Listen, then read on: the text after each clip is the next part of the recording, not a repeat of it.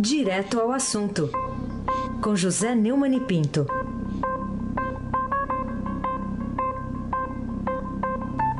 Neumani, bom dia. Você tá aí ou você tá nem aí?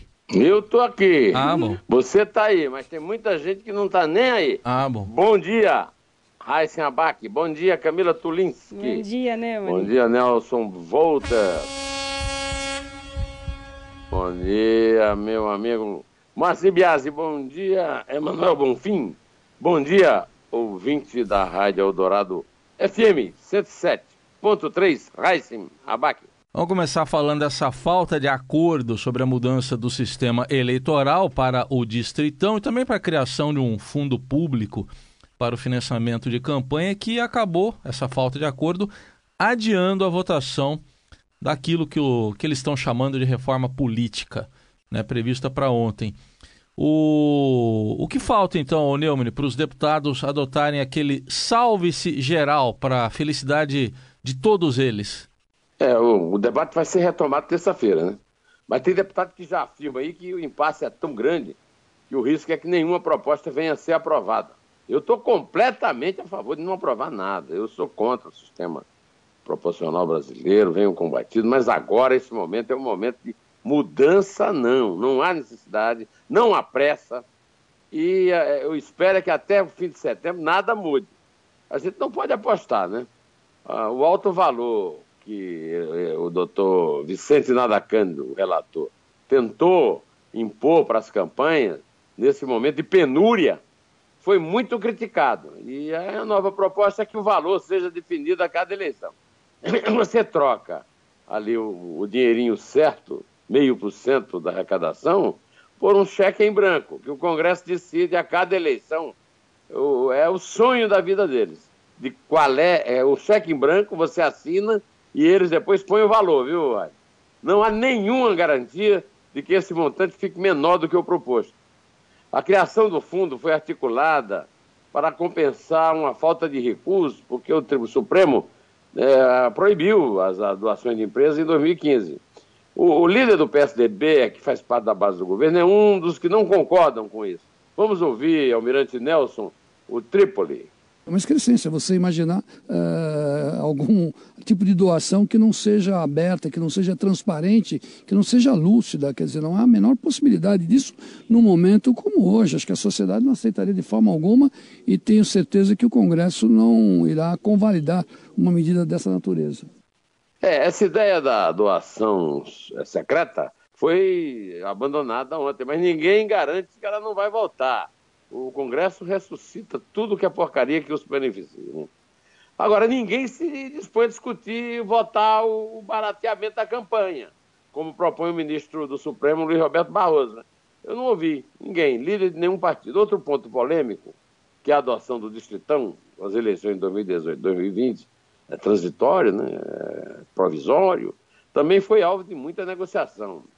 Os candidatos mais votados seriam eleitos e aí não tinha mais partido no Brasil, né? É, aí eles começaram a articular, como foi muito mal recebido, o chamado distritão misto, né? É aquele famoso X-tudo, misto quente, né? Por esse novo modelo, seriam eleitos deputados mais votados, mas metade deles seria eleita pelo voto da legenda, distribuído entre os candidatos da sigla. Ou seja, mais confusão na hora de votar, para confundir mais o eleitor, principalmente o eleitor menos informado. O Brasil é o paraíso do não tô nem aí, né? Eles conseguem se unir para nos tungar e ficar com tudo. Mas não se entende na hora de dividir o tudo, o butim. Por enquanto, Raiz, a nossa salvação é essa. E é como eu digo, mudança não, Sem abaque. Bom, Neumann, o, o governo, outro assunto aqui, né, poderá alterar, poderá liberar, poderá liberar um bilhão, um bilhão de reais a mais em emendas parlamentares até dezembro agora deste ano. E essas emendas aí que são muito desejadas pelos parlamentares, é, isso para que a, a- se aprove a, nota meta, a nova meta fiscal, né? Quer dizer, eles vão querer aumentar o rombo e vão liberar mais emendas. Nesse governo e com esse Congresso Uh, até deve haver aí um, um motivo né, para a farra da gastança em plena penúria, Neumann? É, quando você aumenta a dívida, você comemora. Olha, eu estou devendo mais. Quer dizer, você não, né? Nem eu, né? Nem eu. Agora, eles comemoram, né? Porque, segundo Eduardo Rodrigues e Igor Gadelha, lá do Estadão em Brasília, com a mudança que eleva o déficit das contas públicas de 139 bilhões para 159 bilhões de reais, a equipe econômica vai liberar entre 8 bilhões e 10 bilhões do orçamento de 2017 para várias áreas, incluindo emendas. E aí vão ficar os nossos deputados com mais um bilhão para as suas emendas. Os contingenciamentos determinados pela equipe econômica no início do ano reduziram para 9 bilhões e 184 milhões o montante para emendas. Mas agora está havendo uma folga adicional que é, é a, cap, é a autorização deles mesmos para o, para o governo adquirir mais dívidas que nós pagaremos. E aí os recursos passam para 10 bilhões e 121 milhões, 1 bilhão a mais, de acordo com conta da consultor, Consultoria de Orçamento e Fiscalização Financeira da Câmara. O, o, o Heisen, isso desmascara as boas intenções de decisões como esta de aumentar o déficit. Ah, não, eu não vou mais cobrar imposto. Aí, nós pagamos a conta do mesmo jeito. Elas só demonstram que o interesse coletivo não pesa nada. Os representantes não estão nem aí para os representados. É a síndrome do Mirko. Aquele juiz que embolsou meio milhão e como a Luca, aquela cantora, ele não está nem aí, Eisenbach. Olha, Neumann, o Estadão hoje também publica aqui na primeira página que, confirmado o novo déficit fiscal pelo Congresso, o Brasil vai somar uh, déficits que acabarão anulando, olha, anulando todo o esforço fiscal acumulado desde o início da adoção das metas de superávit primário. Em 1999, pelo governo Fernando Henrique Cardoso. Bom, quer dizer então que o todo aquele sacrifício, suor, de nada valeram? É, o novo cenário do governo, Raíssa, indica que as contas públicas seguirão no vermelho até, pelo menos, o início da próxima década, até 2021. De 99 a 2013, o Brasil acumulou uma sequência de 15 anos consecutivos de superávit primário. Nesses anos, o, o Brasil somou 801 bilhões e 600 milhões de reais segundo dados do Banco Central. Nessa década e meia de contas no azul, o governo central, né, conjunto do governo federal, Previdência, Banco Central, fechou todos os anos no azul, mesmo com crescente rombo do sistema previdenciário. No ano da reeleição de Dilma, e reeleição também elegeu o senhor Temer como vice, e por isso ele assumiu o lugar de, de Dilma. O sinal das cifras foi invertido entre 2014 e 2016. O Brasil acumulou três anos de conta no vermelho com déficit de 296 bilhões e 600 milhões de reais. Com a previsão da, da terça-feira, o saldo negativo, que começou há quatro anos, terá alcançado 818 bilhões e 600 milhões em 2020. Eu confesso que quando eu li essa reportagem no Estadão hoje, me deu um frio na barriga. Aliados e o próprio governo federal voltar a argumentar que o rombo das contas públicas vem da, da gestão anterior, né, da Dilma, do, do Lula. Num evento em São Paulo, o Michel Temer declarou o seguinte: Almirante Nelson, dá voz aí ao Michel, Almirante Nelson. Logo que assumimos o governo, nós verificamos um déficit público que houvera sido anunciado, mas não era real. O déficit anunciado foi de 96 bilhões de reais quando as previsões desse déficit chegavam a 170 bilhões. Nós não tivemos dúvida.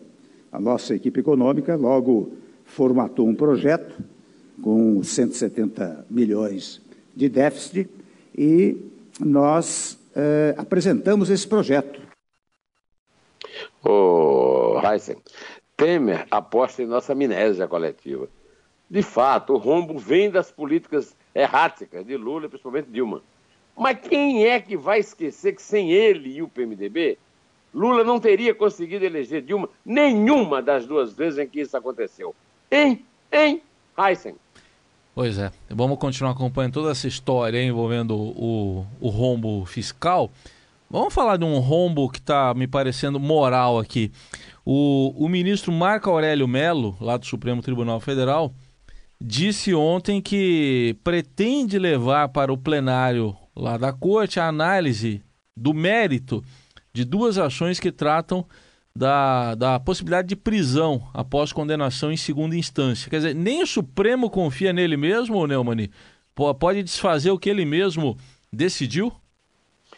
Em outubro do ano passado, por 6 a 5, o, o Supremo analisou ações do Partido Ecológico Nacional, está agora mudando de nome para abrigar o Bolsonaro, né? PEN, e da Ordem dos Advogados do Brasil decidiu manter a possibilidade de execução de penas, como a prisão, depois da condenação pela Justiça de segundo grau. Isso é um grande avanço civilizatório. É, portanto, antes do esgotamento de todos os recursos, chamado é, trâmite em, em julgado.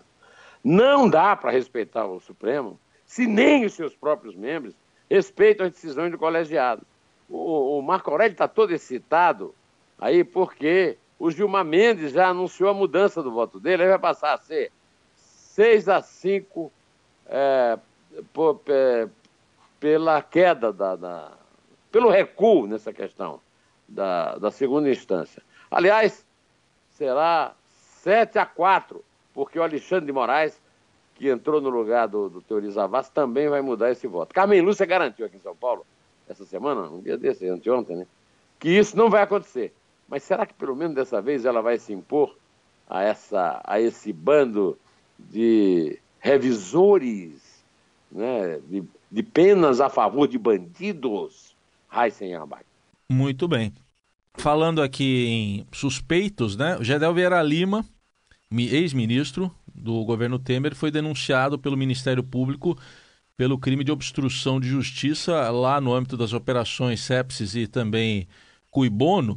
E essa acusação aí, Neumann, confirma a existência de uma organização criminosa no, em pleno núcleo duro do governo Temer?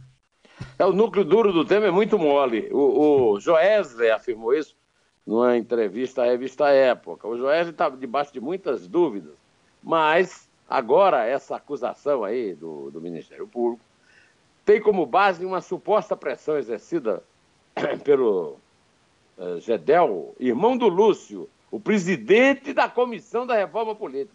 Está tudo em casa e ninguém está nem aí.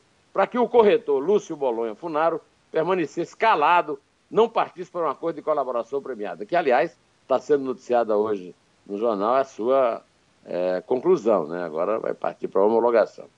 Gedel está em prisão domiciliar desde 12 de julho, por decisão do desembargador Ney Belo, do Tribunal Regional Federal da Primeira Região, lá em Brasília.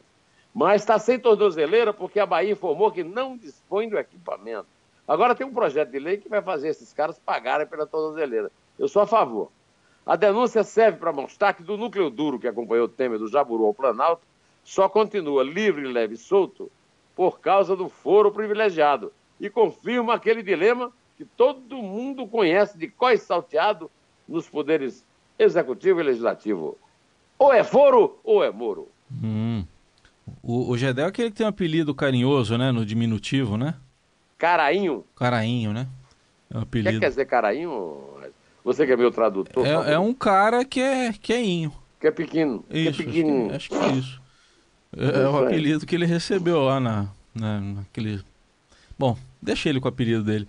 O, Neumann, o, ah, o presidente nacional do, do PMDB informou, é o Romero Jucá, né? Informou que encaminhou um ofício ao Tribunal Superior Eleitoral para mudar o nome da legenda, quer voltar a ser MDB, lembra, né? Movimento Democrático Brasileiro, como era durante o regime militar. E aí, no, os nossos nobres parlamentares, o que aconteceu? É, perderam o senso aí do, do ridículo? É só, é só mudar. Eles vão tirar o P pra, e aí vai voltar a ser aquele MDB contra os, a ditadura militar, é isso? Vamos tirar o P e vão deixar de ser prostitutas? Heisenberg. A alteração que tem o aval do presidente Michel Temer deve ser feita no dia 27 de setembro na Convenção Nacional do Partido. E Jucá disse o seguinte: nós estamos querendo colocar o partido de acordo com o que tem de mais mudado no mundo hoje. Os novos partidos não são registrados como partido. Onde é que ele viu isso? O Partido Democrata não é partido? É. Existe uma democracia maior do que a democracia americana? O Partido Republicano não se chama de partido? O Partido Socialista Francês não é partido? Mentiroso, safado esse Jucá. Mentiroso, safado, repito. Também estamos resgatando essa questão. Eles têm que resgatar na, na história do PMDB, que eles estão sujando, é a limpeza, a moral. Não vai ser, ô, ô, ô Heisen, eu vou pedir aqui, nós não queremos ser um partido, nós queremos ser uma força política, queremos ganhar a rua com uma nova programação, ele disse. Ô, ô, Almirante Nelson, rabugento nele, Almirante Nelson. Panaca, bestalhão. O MDB foi criado em 1966 para fazer oposição à Aliança Renovadora Nacional, que dava sustentação à ditadura militar. O fim do bipartidarismo em 79 levou a reorganização que os partidos levam o nome de partido.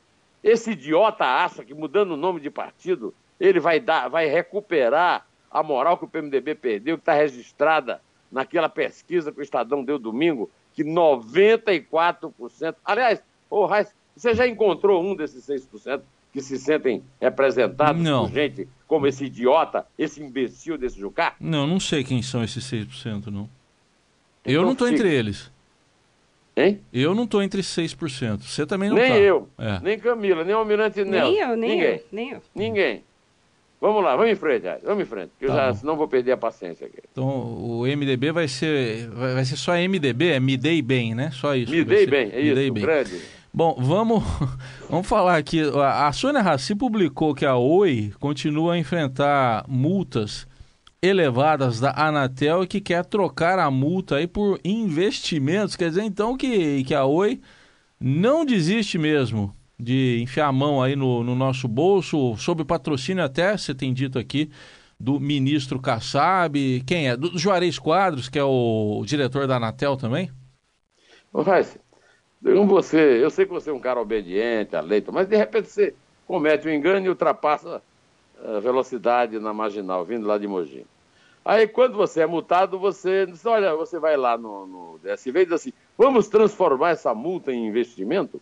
Aí eu faço um empréstimo aqui e tal. O, o valor também está noticiando que a Anatel recebeu o representante da Oi para uma reunião de mediação que envolve o tratamento das multas. Tratamento, multa não é para tratar, multa é para pagar. Segundo a Anatel, houve avanços, mas a discussão tem caráter sigiloso. Quer dizer, eles estão mexendo com o nosso dinheiro em segredo. E quando eles conversam, eles botam a mão assim na frente da boca, como o Temer faz. Dessa reunião sigilosa participou um, um, representante da Anatel, tal de Carlos Baigói, e outro da Advocacia Geral da União, Paulo Firmeza. Eu quero que esse cara tenha um mínimo de firmeza, que tem contestado na Justiça a possibilidade de negociação das multas no processo de recuperação judicial. Na reunião, só participaram os que lucram. Os que perdem não participaram. Nós não fomos convocados, nem nenhum dos nossos representantes, por menos representantes que eles sejam. Essas reuniões e discussões não podem ser sigilosas, não podem. O que está em pauta, Raíssa, são recursos da União, é dinheiro nosso. Faz muito bem o Paulo Firmeza e contra a possibilidade. Estou sentindo firmeza, Paulo, de não pagamento dessas multas pelos acionistas da Oi. Olha, estão há muito tempo tentando dar um drible na decisão do ministro Barroso, que barrou a lei relâmpago que transformava essas dívidas em investimentos. Eu também quero, em lugar de pagar meus impostos ou multas, eu invisto o valor, divido o meu benefício, gero empregos, é claro, mas não gero receita fiscal. É uma analogia. Em vez de pagar imposto, eu faço uma piscina em casa. Gero emprego e valorizo a minha casa. É isso que querem os acionistas da Oi. É, eles querem o seguinte, aquela machinha, mamãe, eu quero mamar. A Polícia Federal e o Ministério Público Federal deveriam participar dessas reuniões, ter postura mais proativa e não fechar a porta depois do roubo. Para saber quem são os padrinhos dessa operação, basta ver quem é que está promovendo a Lei Relâmpago. Kassab, Renan, Eunício. Ô, ô nenhum deles está aí. Vamos lá. Toca a Luca aí, Almirante Deus. Toca a Luca. Tô nem aí, tô nem aí. Alô? Tô nem